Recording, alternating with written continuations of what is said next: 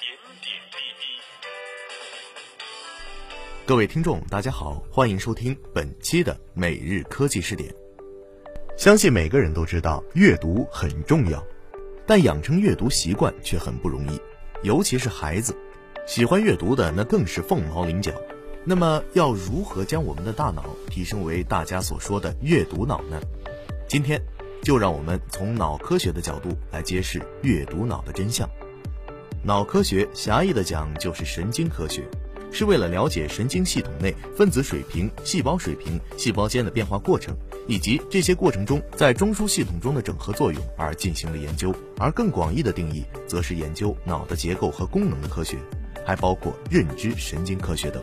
而认知神经科学，则是在脑科学领域当中一个重要的研究方向，其最终的目的是在于阐明人类大脑的结构和功能，以及人类行为与心理活动的物质基础，在各个水平上阐明其机制，增进人类神经活动的效率，提高对神经系统疾患的预防、诊断和治疗服务水平。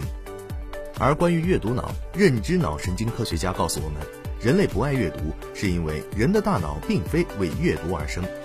把原生态大脑改造成阅读脑，需要长达十年循序渐进的努力才能完成。这不仅只是进行认知层面的改变，更是要进行用眼睛可以直接观测到、用仪器测试到大脑生理结构的改变。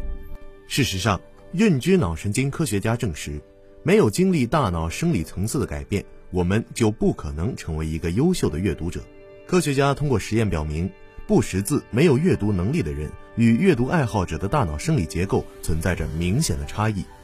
科学家在葡萄牙发现一些特殊的家庭，这些家庭由于没有钱让全部子女都接受教育，会选择让年长的姐姐照顾家务，而让弟弟妹妹去学校读书。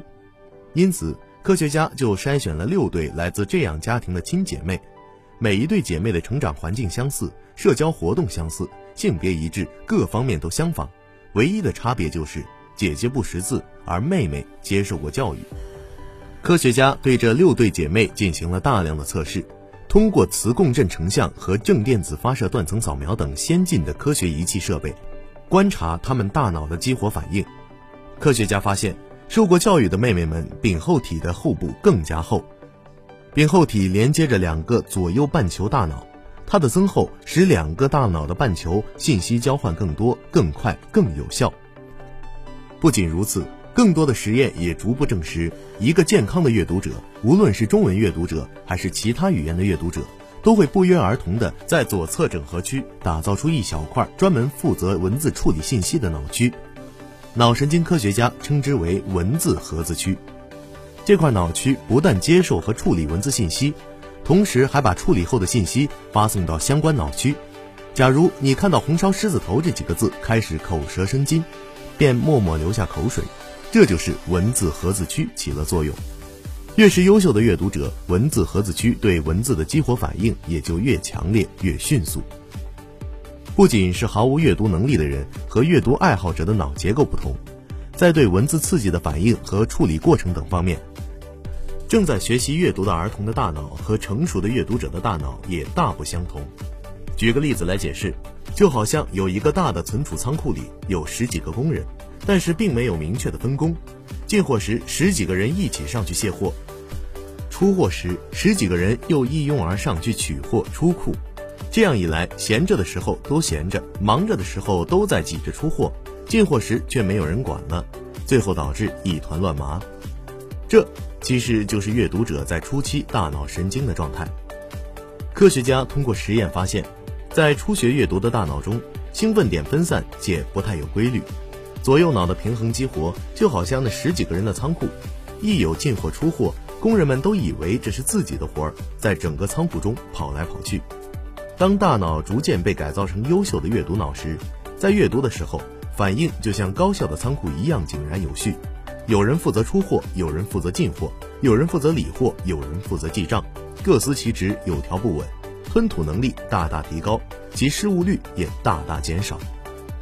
这时，视觉感受区到文字迅速将信息传递给文字盒子区，文字盒子区将文字处理后，又迅速将处理结果分别告知各感觉、知觉以及运动区。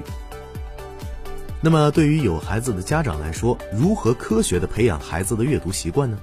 认知学家给了这么几条建议。首先，别让孩子成为词频生。其实，阅读并不是从孩子识字那天才开始。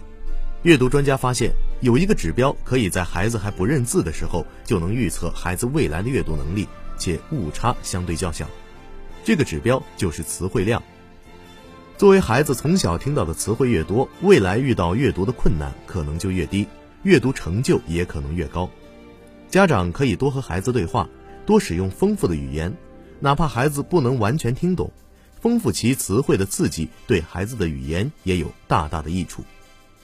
多为孩子读书，任何一种语言，书面用语和口头用语都大不相同，而书面用语是人们阅读的一大难点。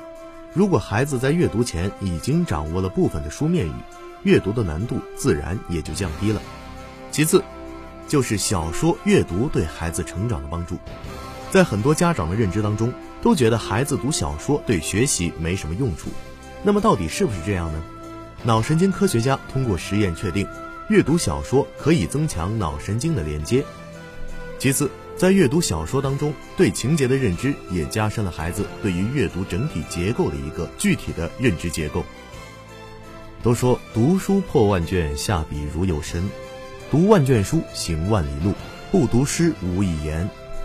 种种的名言警句都告诉我们，中国从春秋战国时期开始就已经重视了阅读的重要性。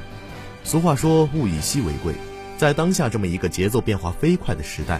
沉下心来读书的人少之又少，他们的价值也就愈发珍贵。那么，我们不仅要做到读好书、好读书，还要做到会读书。那么，听完今天的节目，你有想阅读的想法吗？本期的每日科技视点到这里就结束了，感谢您的收听，我们下期再会。